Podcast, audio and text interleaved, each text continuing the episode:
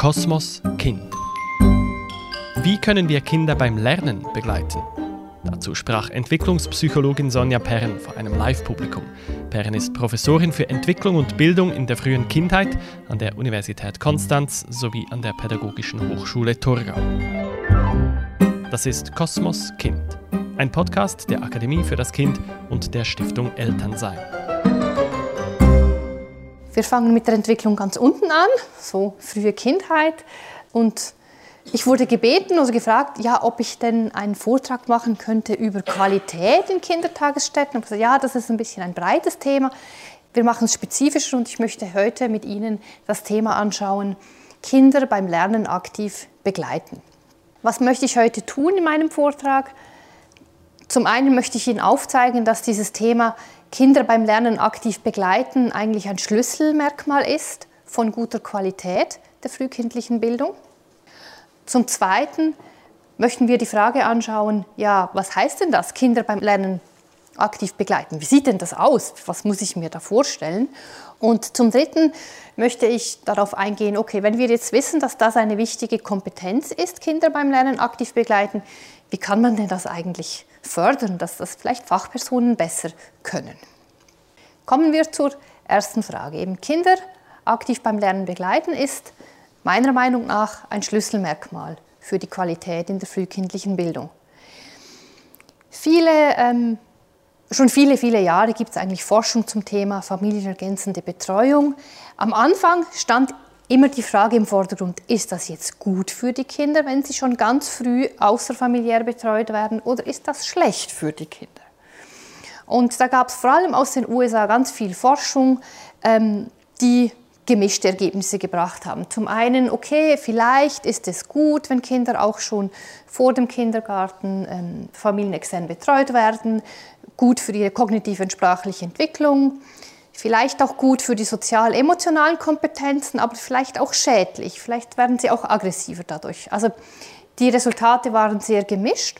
Und als man sich dann gefragt hat, ja, okay, wie kommen denn diese unterschiedlichen Resultate zur, ja, wieso ist das manchmal gut und manchmal schlecht, kam man eigentlich relativ bald auf die Frage, aha, es kommt nicht darauf an, ob und zu welchem Alter ein Kind familienergänzend betreut wird, sondern wie ist denn die Qualität von dieser familienergänzenden Betreuung.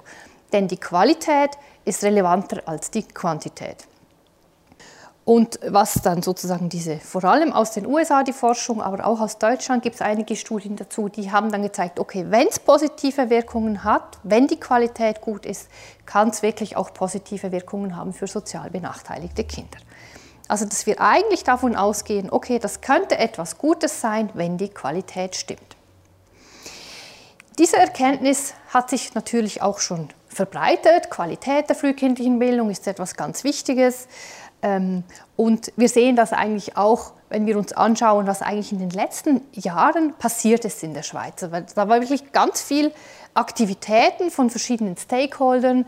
Beispielsweise gibt es neu, ein, also neu jetzt schon einige Jahre, ein Qualitätslabel für Kindertagesstätten, die auch eben die Qualität im Vordergrund hat, das Qualikita-Label. Dann wurde ein Referenzdokument zur frühkindlichen Bildung, Erziehung und Betreuung verfasst, der Orientierungsrahmen, der so ein bisschen eine Handlungsleitung geben soll. Wie soll denn das aussehen, frühkindliche Bildung? Was ist das und was ist es eben vielleicht nicht? Dann wurde ein Verein gegründet, der Verein Stimme Q. Die haben eine Wanderausstellung organisiert zum Thema die Welt entdecken. Auch da, vielleicht waren einige von Ihnen auch in dieser Ausstellung dabei. Ähm, da ging es ums Thema Qualität von frühkindlicher Bildung. Was ist denn das eigentlich? Auch die Ready-Kampagne, wo man dann auf verschiedenen Ebenen versucht, auf politischer Ebene, das Thema ähm, an den Mann, an die, an die Frau zu bringen. Und was ganz spannend war jetzt für mich als Wissenschaftlerin, ist eigentlich, dass alle diese Initiativen, dass die sehr von der Praxis motiviert sind, aber auch immer wissenschaftlich verankert. Also gerade in diesem Bereich hat sich von Anfang an, gab es ganz viele Partnerschaften mit wissenschaftlichen Institutionen. Und diese ganzen ähm, Aktivitäten haben dann auch dazu geführt, dass es jetzt seit letztem Jahr so ein Arbeitspapier gibt der UNESCO-Kommission für eine Politik der frühen Kindheit, die eigentlich darstellt, wohin müsste denn die Schweiz gehen, wenn wir diese frühkindliche Bildung ähm, ernst nehmen, wenn wir sagen, frühe Förderung ist wichtig, wohin müssten wir? Und hat eigentlich vier Punkte herausgearbeitet. Eben, es geht zum einen um die Angebots, äh, was für Angebote soll es geben, dass die Angebote koordiniert sind, dass es geht um die Finanzierung, aber es geht auch um die Qualität der FBB-Angebote, das ist frühkindliche Bildung, Betreuung und Erziehung, soll gesichert und verbessert werden. Also dieses Thema Qualität war wirklich auch in dieser ähm, Praxis und politischen Diskussion immer wichtig und wird auch wichtig bleiben. Wenn wir darauf jetzt aber wissenschaftlich schauen, was ist denn eigentlich gute Qualität? Qualität ist ja eben ein sehr weiter Begriff und je nachdem kann ich darunter verstehen, okay, es müssen, ähm, die Räume müssen groß genug sein, es müssen genug Toiletten vorhanden sein, also sozusagen die, die, die, ja, die eher Verwaltungsbedingungen für gute Qualität für eine Kindertagesstätte. Und es gibt viele Leute, die sich damit beschäftigt haben und ich möchte Ihnen hier eigentlich das Modell vorstellen, das die Basis ist von Qualikita, eben dieses Label für Qualität. Und hier sieht man eigentlich ganz schön, das Kind soll im Mittelpunkt stehen und es geht um Entwicklungs-, Unterstützungs- und Lernaktivitäten. Es gehört auch dazu, wie werden Beziehungen und Interaktionen gestaltet. Inklusion und Partizipation sind so Themen, die wichtig sind für Qualität. Elternbeteiligung, die Zusammenarbeit mit den Eltern. Und all das ist umrahmt eben von strukturellen Faktoren wie beispielsweise Personal, Qualifikation, immer ein ganz wichtiges Thema, Management, Administration, Gesamtkonzeption, Sicherheit, Gesundheit und Ausstattung. Also ein sehr, sehr weites Feld. Wenn man sich jetzt fragt, okay, aber wenn man jetzt fokussieren muss, wo soll man denn eigentlich arbeiten? Wo müssen wir denn weiterarbeiten, um eben die Qualität zu verbessern? Ähm, dann können wir uns hier eigentlich so ein bisschen orientieren, dass wir sagen, okay, wir haben zum einen die Orientierungsqualität, das sind Faktoren wie pädagogische Haltungen, die die Fachpersonen haben, die Konzeption von einer Institution, dann Strukturqualität, das sind eben solche Sachen wie Raumgröße, Fachpersonen-Kindschlüssel. Und die beiden führen dann eben dazu zur, zur Prozessqualität. Prozessqualität ist unserer Meinung nach das Kernstück der Qualität weil das ist das, was beim Kind ankommt. Prozessqualität sind sozusagen wirklich die Interaktionen, wie wird mit dem Kind umgegangen, wie wird, ähm, werden Interaktionen gestaltet. Und deshalb setzen wir jetzt bei uns in der Forschung sehr den Fokus auf diesen Bereich, wirklich die Interaktionen, was direkt beim Kind ankommt. Wenn man dann in die Forschung schaut, okay, ja, was kommt denn direkt beim Kind an? Was weiß man denn ähm, evidenzbasiert? Okay, was denn jetzt wichtig ist eben für die frühkindliche Entwicklung, welche Bereiche? Dann können wir das relativ einfach mal hier dargestellt zusammenfassen. Okay, Feinfühligkeit und Wärme ist wichtig. Also das heißt, dass die Kinder Bezugspersonen haben, die feinfühlig auf sie eingehen, die einen warmes, liebevollen Umgang haben. Das wissen wir, das hängt zusammen mit ihren sozialen Kompetenzen und mit dem Wohlbefinden. Es gibt aber auch diesen zweiten Bereich, diese Anregung und Unterstützung von Lernen. Das wissen wir, wenn das in einer hohen Qualität vorkommt in der frühkindlichen Bildung, dann hat das positive Auswirkungen auf die kognitiven, auf die akademischen oder präakademischen Leistungen der Kinder. Also diese beiden Bereiche erachten wir jetzt bei uns in der Forschung, aber nicht nur wir, als eigentlich die relevantesten Qualitätsindikatoren. Wenn man sich jetzt fragt, ja okay, wir wollen Qualität verbessern, wir wollen etwas tun für die Qualität, stellt sich immer aus Forschungsperspektive zuerst die Frage, okay, wie beurteilen wir denn eigentlich, wie gut die Qualität ist? Was ist denn eigentlich gute Qualität? Wie sieht das aus? Und wir ähm, stützen uns auf das Konzept. Das ist ein, äh, es ist einerseits ein Beobachtungsverfahren, es ist aber eigentlich auch ein Rahmenwerk von ähm, Klaas, Toddler. Und die differenzieren genau diese beiden Dimensionen, emotionale und verhaltensbezogene Unterstützung und aktive Lernunterstützung. Das heißt, wenn jetzt von mir Mitarbeitende in die Kita oder auch in die Spielgruppen reingehen, dann wird, wird das Verhalten der Fachperson beurteilt wie ist denn das Ausmaß der emotionalen und Verhaltensunterstützung, das sie gibt und wie hoch ist das Ausmaß der aktiven Lernunterstützung. Eingeteilt von niedriger Qualität bis hohe Qualität. Weil das war eigentlich die erste Frage. Ja, wie sieht es denn überhaupt aus? Wie gut ist denn die Qualität von Kindertagesstätten in der Schweiz bei uns? Vielleicht noch kurz eben, was ist denn das? Dieses emotionale und Verhaltensunterstützung. Da gehört dazu, dass Fachpersonen ein positives Klima ähm, schaffen durch ihr Verhalten, dass sie eben nicht ein negatives Klima schaffen, dass sie sensitiv sind, dass sie die kindliche Perspektive berücksichtigen, das ist ein ganz wichtiger Punkt, weil eigentlich die pädagogische Haltung, die wir vertreten im Moment in der frühkindlichen Bildung, ist kindzentriert. Das heißt, alles Lernen, alle Aktivitäten gehen immer von den Interessen und den Bedürfnissen vom Kind aus. Und das heißt, es ist eher sozusagen das Kind steht im Zentrum und wie wird darauf reagiert. Und dann aber natürlich auch die Führung des kindlichen Verhaltens, werden Grenzen gesetzt, weiß das Kind, woran das es eigentlich ist. Der zweite Bereich, und um den geht es eigentlich in diesem Vortrag, ist dann aber auch die aktive Lernunterstützung. Und da gehört dazu Förderung von Lernen und Entwicklung, Qualität von Feedback und Sprachgebrauch. Was das genau ist, wird Ihnen dann eben Frau Brun anhand von Beispielen noch zeigen. Wir haben jetzt in unserer Forschungsgruppe und dieses Verfahren aus den USA, wir haben uns das angeeignet, setzen das in verschiedenen Studien ein und wir haben eigentlich, konnten zeigen, okay, das ist ein Verfahren, das eignet sich auch bei uns sehr gut. Wir können dort sehr gute Erkenntnisse auch gewinnen. Wir bekommen Einblick ins, ähm, ins Verhalten, in die Qualität von der frühkindlichen Bildung. Und was wir auch finden, und das ist jetzt eigentlich der Punkt für heute, dass wir, wenn wir in Kitas gehen oder in Spielgruppen, der Bereich der emotionalen und Verhaltensunterstützung meistens relativ gut ist, wenn nicht sogar sehr gut, aber der Bereich der aktiven Lernunterstützung noch sehr viel Potenzial hat. Und was wir auch finden, dass es eine große Variabilität gibt in dieser Interaktionsqualität. Also von Gruppe zu Gruppe sieht das unterschiedlich aus. Schauen wir uns dazu mal diese Abbildung an, dann sehen Sie das, was ich jetzt gerade gesagt habe, auch nochmal im Detail.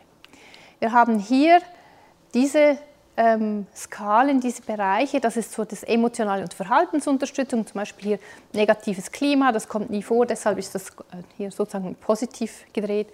Positives Klima, Sensitivität, Führung des kindlichen Verhaltens. Also wir haben hier einen Bereich, das ist die emotionale und Verhaltensunterstützung. Die ist so im mittleren, wenn nicht sogar im sehr guten Bereich. Aber hier diese drei, Förderung von Lernen und Entwicklung, Qualität von Feedback und Sprachgebrauch, sind eher im tiefen Bereich, maximal bis zum moderaten. Und wir haben eine hohe Varianz, das heißt, eigentlich haben wir teilweise geht das hier auch so bis sogar bis zur niedrigen Qualität. Wir haben aber auch wirklich Kitas, Gruppen, die eine ausgezeichnete Qualität haben in den Beobachtungen. Also wir haben dort Variabilität. Und was wir dann versucht haben zu schauen, okay, was erklärt denn eigentlich diese Unterschiede in der Fachpersonen-Kind? Interaktion. Warum sind denn manche ganz hoch und manche ganz tief, wenn wir sie, wenn wir sie beobachten? Und was wir da, da gefunden haben, dass die unmittelbare Situation, wo man sie beobachtet, viel relevanter ist zum Erklären als die strukturellen Bedingungen. Also zum Beispiel Räumlichkeiten, ähm, der Fachperson Kindschlüssel generell in der Kita. Das spielt alles keine Rolle für die Interaktionsqualität. Was aber eine Rolle spielt, ist, wie ist eigentlich der Alltag konkret in der Situation. Also beispielsweise ähm, Anzahl Kinder, die wirklich präsent sind. Also diese situationalen Bedingungen, dass die bedeutsamer sind als die strukturellen Bedingungen. Und hier so ein schöner Nebenbefund, das war nicht der Fokus von der Studie, aber was wir zeigen konnten, dass Kitas, die die Quali-Kita-Zertifizierung haben, dieses Label, das ich vorhin vorgestellt habe, dass die auch besser abschneiden in der aktiven Lernunterstützung. Aber ansonsten ist es wirklich in der Situation, wir sehen, ähm, wenn die Fachpersonen, wenn sie Freispiel durchführen oder in Routinen oder Mahlzeiten, dann zeigen sie nicht so eine gute Fachperson-Kind-Interaktion. Vor allem aktive Lernunterstützung, das machen sie eigentlich ganz wenig. Wenn viele Kinder anwesend sind, dann können sie es auch nicht so gut. Und wenn eine ganz große Altersheterogenität ist, vor allem wenn mehrere Kinder unter 18 Monaten da sind. Das reduziert das Level an aktiver Lernunterstützung, das die Fachpersonen zeigen. Das heißt, wir sehen eigentlich hier jetzt von unseren Studien her, okay, die aktive Lernunterstützung, da gibt es ganz klar noch Verbesserungspotenzial. Und wir wissen eben auch, aber das ist gerade ein wichtiger Bereich, um eben die kindliche Entwicklung zu fördern. Jetzt haben Sie sich vielleicht gefragt, ja, okay, ja, wie muss ich mir denn das vorstellen? Ist denn das, ja, müssen die jetzt auch Lektionen machen wie in der Schule? Nein, überhaupt nicht, weil dieses aktive Lernen, diese aktive Lernunterstützung, die geht wirklich vom Kind aus, ist entwicklungsangemessen, auch für ganz kleine Kinder. Es geht darum, das Lernen im Alltag, in jeder Situation zu unterstützen, weil ich kann jede Situation nutzen. Ich muss nicht eine Lektion führen, ich muss keine geführte Aktivität führen. Eben, ich kann spielen, ich kann Rollenspiel machen, jetzt vor, ich kann Lernspiel machen. Beim Essen, die super Gelegenheit, um zu reden. Und das versuchen wir eben durch die aktive Lernunterstützung auch das zu messen, tun die das? Und dann schlussendlich eben auch, okay, wo brauchen die Fachpersonen noch Weiterbildung? Und da möchte ich gerne zum nächsten Teil noch kommen, nämlich wie kann man denn jetzt diese Kompetenzen bei den Fachpersonen fördern? Gerade diese aktive Lernunterstützung, da hat es noch Verbesserungspotenzial.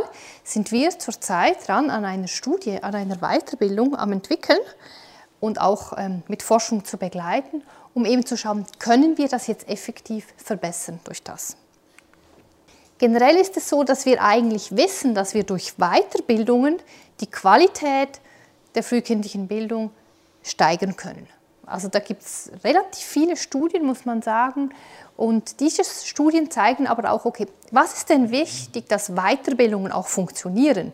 Das heißt, ich mache nicht nur einfach einen Kurs, gehe mal einen halben Tag und dann kann ich es, sondern Weiterbildungen müssen so aufgebaut sein, dass sie individuelle Unterstützung haben, dass mündliches und schriftliches Feedback ist auch ein wichtiger Punkt, der dabei ist, dass man Verhalten demonstriert und modelliert und Selbstreflexion, dass die Personen sich überlegen, okay, kann ich das schon, in welcher Situation ist es mir gelungen oder nicht gelungen.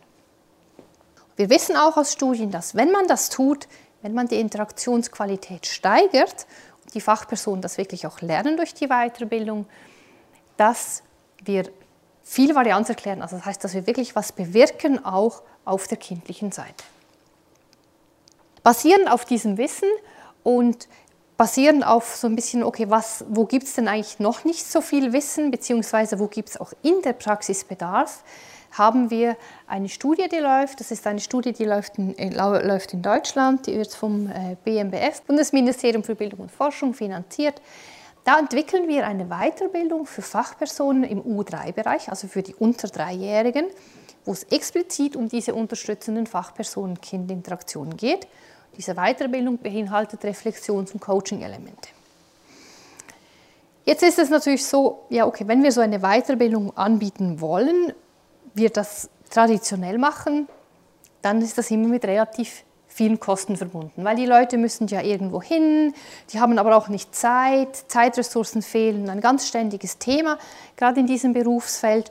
Und deshalb haben wir entschieden, wir machen das webmediiert. Das heißt, wir machen eine Online-Weiterbildung, die aber trotzdem genau diese Elemente von, der, von einer wirksamen Weiterbildung drin haben. Und was wir dann auch machen, wir entwickeln nicht nur, sondern wir evaluieren auch gerade. Das heißt, wir wollen schauen, okay, haben wir jetzt wirklich was bewirkt durch unsere Weiterbildung? Ähm, das heißt, wir haben diese Weiterbildung, die steht jetzt ganz am Ende von, äh, von der Entwicklung, wo wir versuchen, den Fachpersonen generelle pädagogische Handlungsstrategien ihnen das beizubringen, sie darin zu unterstützen, dass sie sich darin verbessern, aber dass sie auch Strategien lernen, wenn es eben herausfordernde Situationen sind. Wir hatten ja vorhin in den Beispielen so superschöne ähm, Interaktionsbeispiele, das hat einfach geklappt, die Kinder waren glücklich, Fachpersonen engagiert. Aber was ist denn, wenn Kinder vielleicht eben nicht darauf einsteigen, einsteigen und schwieriges Verhalten zeigen? Und das heißt, wir geben den Fachpersonen wie wir vermitteln Wissen, zum einen über Entwicklung, über Handlungsstrategien, aber nicht nur. Sondern wir basieren uns auf einem äh, Weiterbildungsmodell, das Intentional, Teaching Model, das eigentlich sagt, okay, eigentlich um damit Weiterbildungen funktionieren, müssen sie Wissen, Sehen, Tun und Reflektieren beinhalten. Und so baut unsere Weiterbildung auf. Das heißt, wir haben immer Wissensteile, wo die Personen etwas lernen. Dann haben Sie Videosequenzen, wo Sie sehen, wo Sie das, die richtigen Handlungsstrategien sehen und erkennen können. Dann können Sie reflektieren mit Ihrem Team, mit Ihren Teampartnerin und dann auch noch mit dem Coach. Also das heißt, wir haben dieses Know, See, Do und Reflect in unsere Online-Weiterbildung eingebaut. Methodisch haben wir das umgesetzt auf einer Lernplattform. Das ist jetzt Canvas, das ist eine internetbasierte Lernplattform. Hier sind alle Videos drauf und das in Form von, von Lehrvideos, ähm, wie Sie es sicher auch schon kennen, traditionell, dass man eben ein Video zeigt und dann jemand darüber spricht, das erklärt. Und dann hat es aber in dieser Lernplattform auch Übungen drin, Fragen, Quiz, die Sie ausfüllen müssen, Reflexionsfragen und so weiter und so fort. Das heißt, Sie haben eigentlich hier asynchrone Elemente, das heißt, Sie haben Zeit, Sie können diese Weiterbildung besuchen, wann Sie wollen. Unsere Werbung für die Weiterbildung ist Relax, Tee trinken und sich weiterbilden, also dass man wirklich mit dem, äh, mit dem Smartphone oder mit dem Tablet auf dem Sofa sitzen kann und sich das Wissen aneignen.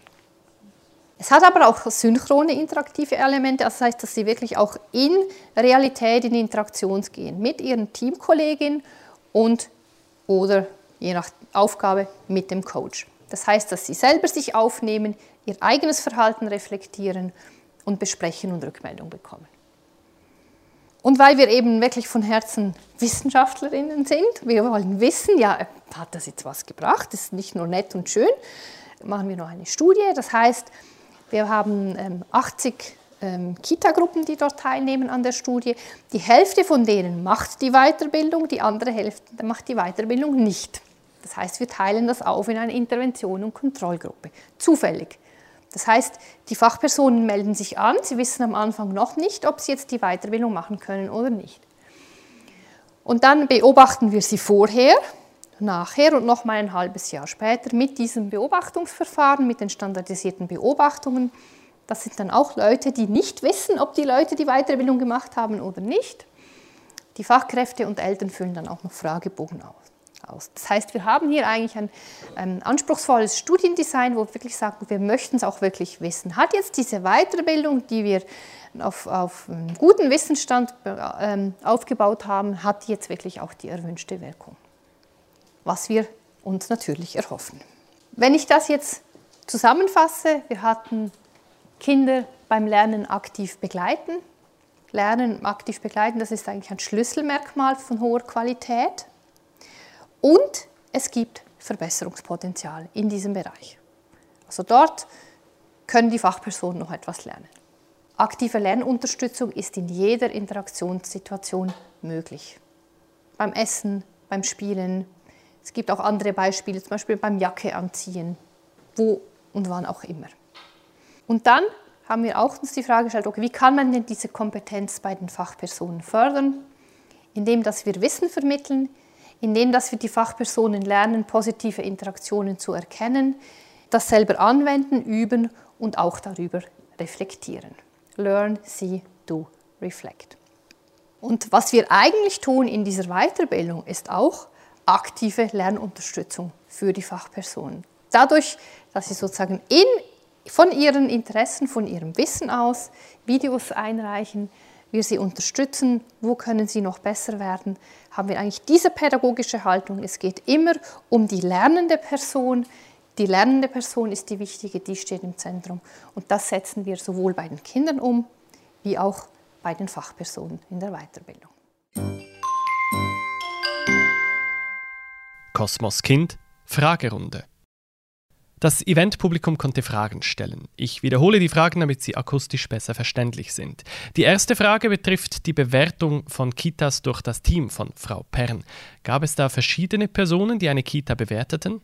Also es ist so, dass diese Beobachterinnen, die sind, es sind verschiedene Beobachterinnen, die Beobachterinnen werden aber geschult.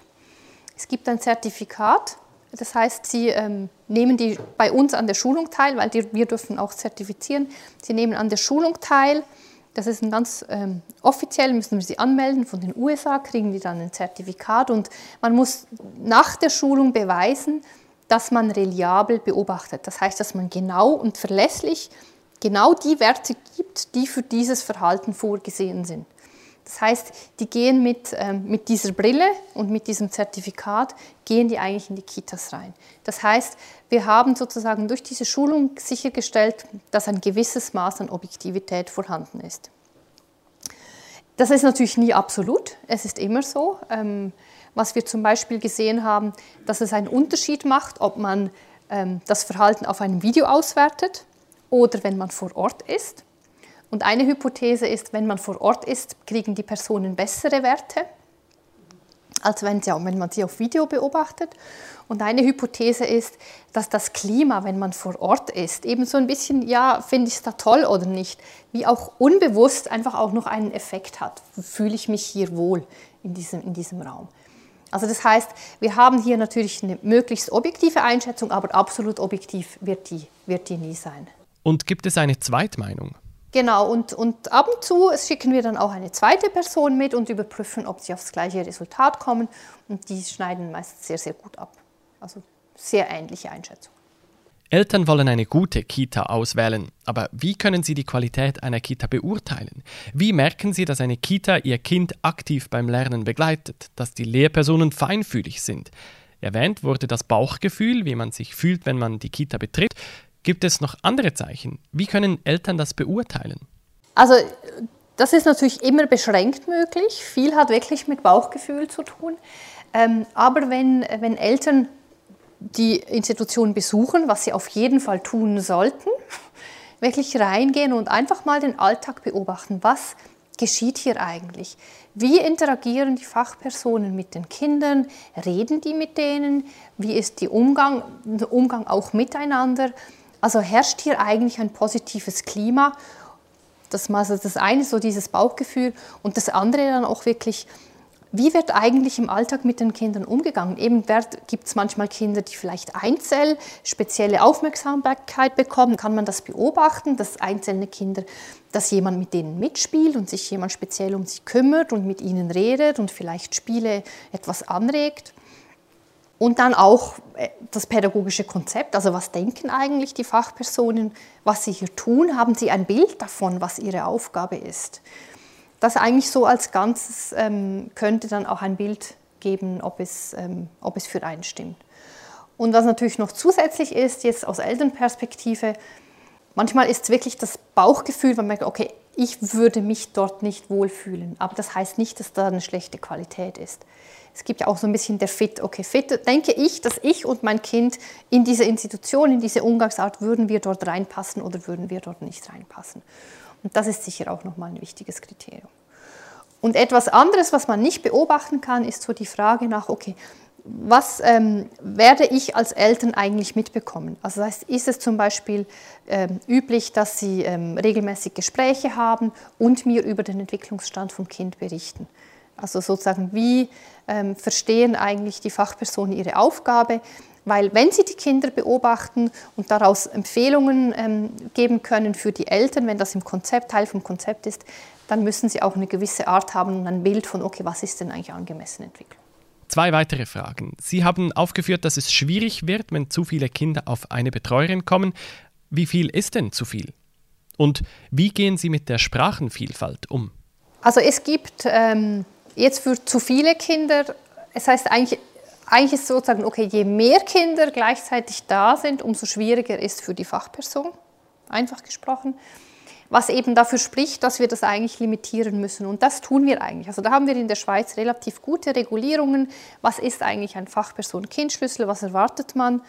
Auch zum Beispiel, dass man sagt, okay, für, ähm, wenn Babys da sind, braucht es mehr Fachpersonen, als wenn keine da sind. Das heißt, unsere Regulatoren in der Schweiz, die gehen eigentlich schon auf diese Befunde sozusagen von vornherein darauf ein. Die Schwierigkeit ist, oder was uns ähm, sozusagen vom, vom, Befund her immer wichtig ist, dass wir, dass wir ja oft Regulatorien haben auf dem Papier, irgendwie Fachperson Kindschlüssel, irgendwie sechs Kinder auf eine Fachperson oder drei Kinder, wenn es Babys sind. Aber in der Realität, gerade durch Personalfluktuationen, durch Krankheitsfälle, dass sie das eigentlich nicht können. Also das heißt, dass hier eigentlich unmittelbar diese sogenannten in Deutschland so großes Label Fachkräftemangel, eben dass wir zu wenig Fachpersonen haben in diesem Bereich, sich das unmittelbar auf die Kinder auswirkt, weil sie dann eigentlich nicht genug bekommen. Und das hat eigentlich, und da gibt es wie Zahlen, die man, die man annimmt, die, die sich sozusagen wie bewährt haben, aber so richtig empirisch bewiesen sind die nicht. Aber auf jeden Fall, dass es eben wenig Kinder sind auf eine Fachperson, das ist wichtig. Und mit der Sprachenvielfalt, wir haben ja gerade bei uns mit den, mit, den, mit den Kleinen, wenn wir gerade die unter Dreijährigen beobachten, ähm, haben wir ja da auch Kinder, die, die noch gar nicht reden.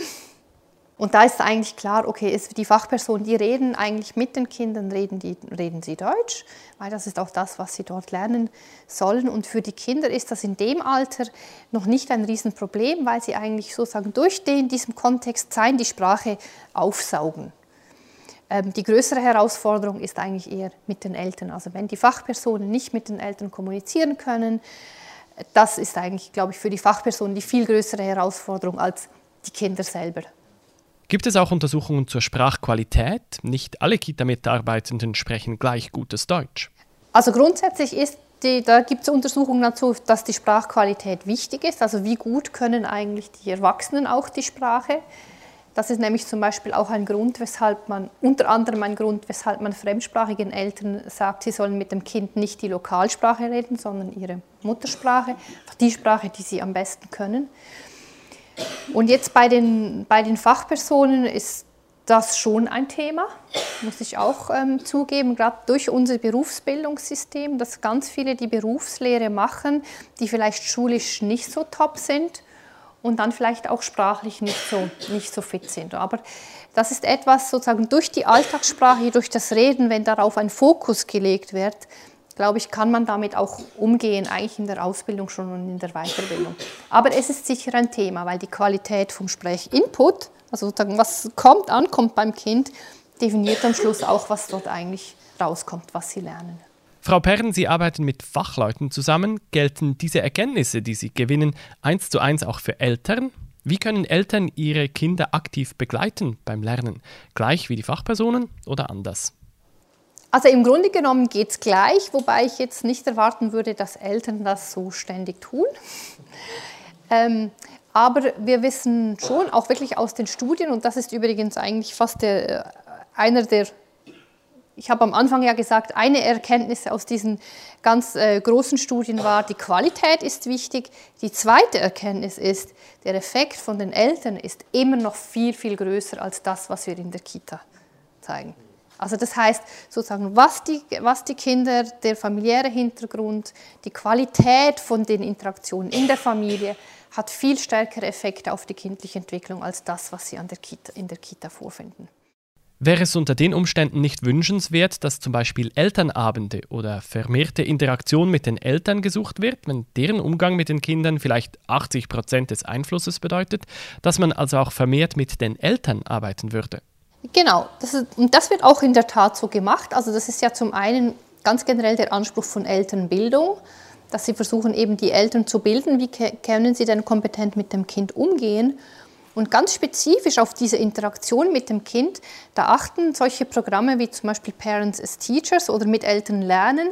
Das sind Hausbesuchsprogramme, die speziell entwickelt wurden für Familien mit Migrationshintergrund oder sozial benachteiligtem Hintergrund. Und die lernen eigentlich genau das. Das heißt, die Hausbesucherin geht in die Familie rein, sie spielt mit dem Kind und modelliert mit, dem, sozusagen mit diesem Spielen, mit dem Interagieren mit dem Kind, was ist eigentlich angemessen, was ist eigentlich ein angemessenes Interaktionsverhalten. Und so durch dieses Modellieren und Vorzeigen versucht man eben das Interaktionsverhalten der Eltern nachhaltig zu verbessern. Das ist der Ansatz von diesem Hausbesuchsprogramm. Also es gibt, also eben Zeppelin kennen Sie wahrscheinlich, wenn Sie in Zürich sind, das ist eigentlich das Parents as Teachers. Oder schrittweise auch sehr weit verbreitet. Das ist wirklich dieses Ziel, dass die Interaktion der Mütter meistens, aber der Eltern generell gesagt, dass sie eben eingehen können auf die Kinder und die Kinder fördern. Im Spielen. Gibt es Erfahrungen mit dem Unterschied zwei Tage die Woche in der Kita, andere fünf Tage? Gibt es Erkenntnisse dazu, zu der Wirksamkeit der Unterstützung für das Kind? Also da gibt es zwei, also eine ist, es gab so eben in dieser, vor allem in der amerikanischen Forschung so immer die Frage, okay, wie lange ist denn zu viel? So ein bisschen zu viel Kita kann ja auch schädigen. Ähm, da war aber eigentlich weniger dieses Modell zwei oder fünf Tage im Vergleich, sondern eher wie viele Stunden pro Tag ist das Kind eigentlich da. Und es gibt schon irgendwo eine Grenze, okay, wie, was ist eigentlich noch gut? Und, und, unser Schweizer Modell, was wir haben, sozusagen, das ist für die meisten Länder gibt es das gar nicht. Das heißt, da gibt es auch nicht wirklich Studien dazu, ist jetzt irgendwie zwei oder drei Tage besser als vier Tage, weil wir eigentlich äh, das nur in der Schweiz, manchmal auch noch in Holland so machen. Alle, bei allen anderen ist das klar, auch schon in Deutschland. Kinder gehen einfach fünf Tage. Sie sind entweder den halben Tag da oder den ganzen Tag. Aber das so, dass es so die, diesen einzelnen Tage, da gibt es eigentlich auch wenig Befunde. Das Zweite, was aber schon ist, es gibt, glaube ich, schon ein, wenn wir die positive Wirkung erwarten, dass es dann eigentlich auch ein gewisses Ausmaß braucht. Und da gibt zum Beispiel die Studie in Basel, die sich untersucht haben. Da in Basel-Stadt haben Sie vielleicht mitbekommen, gibt es ja das Obligatorium, dass Kinder, die nicht Deutsch sprechen, im Alter vor dem Kindergarten in eine Kita oder in eine Spielgruppe gehen. Und diese Befunde zeigen ganz stark, die Effekte sind eigentlich erst da oder viel stärker da, je länger die Kinder dann auch. Also eine Spielgruppe hat minime Wirkungen, zwei Tage Kita hat schon größere Wirkungen und drei Tage noch besser und noch besser wird es dann nicht. Also ob es dann vier oder fünf Tage geht, hat nicht noch zusätzliche Wirkungen. Also es kommt, glaube ich, so ein bisschen darauf an, was ist das Ziel, diese Frage von der Dauer, oder? Also ist es sozusagen, schadet es dann vielleicht nicht allzu lange oder wie viel braucht es Minimum, um auch eine positive Wirkung zu entfalten. Und wann ist zu viel? An was merke ich das? Wenn sich das Kind nicht wohlfühlt. Das hat dann unter Umständen mit der Qualität der Kita mehr zu tun als mit allem anderen. Als mit der Dauer. Mit allem anderen. Ja, genau. Gibt es ein zu früh? Remo Largo sagte kürzlich, er würde sein Kind im ersten Lebensjahr nicht in die Kita schicken. Wie sehen Sie das? Ich habe mein Kind im ersten Jahr in die Kita geschickt, ähm, aber eher aus pragmatischen Gründen. Ich glaube, man kann nicht sagen, dass es per se schadet, aber es ist auf jeden Fall so, wenn ein Kind schon im ersten Lebensjahr in der Kita ist, dass dann die Qualität noch viel, viel wichtiger ist. Eigentlich diese Zeit haben, um, einen, um den Bindungsaufbau auch zu fördern, dass das Kind sich eben dann auch ähm, dort wohlfühlt und sich entfalten kann und dort sichere Bezugspersonen findet. Und da dann, sind dann wie andere Qualitäten wichtig, zum Beispiel glaube die Stabilität von Bezugspersonen, dass es eben feste Bezugspersonen gibt, dass das Kind weiß, okay, das ist jetzt immer die und wenn ich ein Problem habe oder so, also ein Gefühl dafür bekommt, okay, jemand kümmert sich um mich, wenn es mir nicht gut geht. Von der Forschungslage her ist es nicht ganz eindeutig. Es gibt da auch Studien, die zeigen, dass das vielleicht problematisch ist vor dem ersten Lebensjahr. Andere zeigen, es hat keine negativen Effekte. Es hat aber sicher nicht positive Effekte. Also das heißt, wenn wir jetzt die Förderperspektive im Kopf haben und sagen, okay, wir möchten, dass die Kinder sich ganz super toll entwickeln, wir geben sie schon vor dem ersten Lebensjahr in die Kita, das ist sicher das Falsche. Es ist dann eher die Perspektive, jetzt wie eben berufstätige Mutter oder alleinerziehende Mutter, wie kann ich arbeiten, was für eine Qualität von Betreuung braucht mein Kind und ich dann eigentlich so Lösungen suche, dass das Kind keinen Schaden davon trägt. Man sagt, dass Bilderbücher eine große Rolle spielen. Je mehr Bilderbücher sich in einem Haushalt befinden, desto mehr wird gesprochen, desto besser entwickeln sich die Kinder. Haben Sie Forschung auch in diesem Bereich? Zum Zusammensitzen über diese Bilderbücher und mit den Kindern sprechen oder ist Ihre Forschung vor allem auf das Rollenspiel konzentriert? Also wir selber haben, äh, da gibt's, muss so sagen, da gibt es ganz viel Forschung dazu, dass eben dieses gemeinsame Bilderbuchlesen eine wirksame Sprachförderstrategie ist. Da Kinder lernen so Sprache, wenn sie es mit Eltern machen oder auch in der Kita. Und wir sind wie nicht so, ähm, also das ist jetzt nicht spezifisch unser Fokus Sprache, sondern wir sagen eigentlich alles, sozusagen das ganzheitliche Lernen steht im Vordergrund. Deshalb machen wir spezifisch zu dem, haben wir keine eigene Forschung, sondern wir sagen eigentlich, das ist allen klar. Eben geführte Aktivitäten oder so Bilderbuchsituationen, das können die meistens auch gut. Also wenn wir sie wirklich beobachten, sehen wir gerade in diesen Situationen eine hohe Qualität von aktiver Lernunterstützung. Und unsere Herausforderung ist eher, okay, wie schaffen Sie es denn eben im Alltag? Eben zum Beispiel beim Essen oder gerade beim Spielen, weil bei diesem Spielen begleiten, da gibt es schon nochmal auch von der pädagogischen Haltung her unterschiedliche Ansätze. Also es gibt schon die pädagogische Haltung und wir haben letztens erfahren, dass sie das teilweise in der Ausbildung so mitbekommen, dass, es, dass sie nicht begleiten dürfen im Spielen.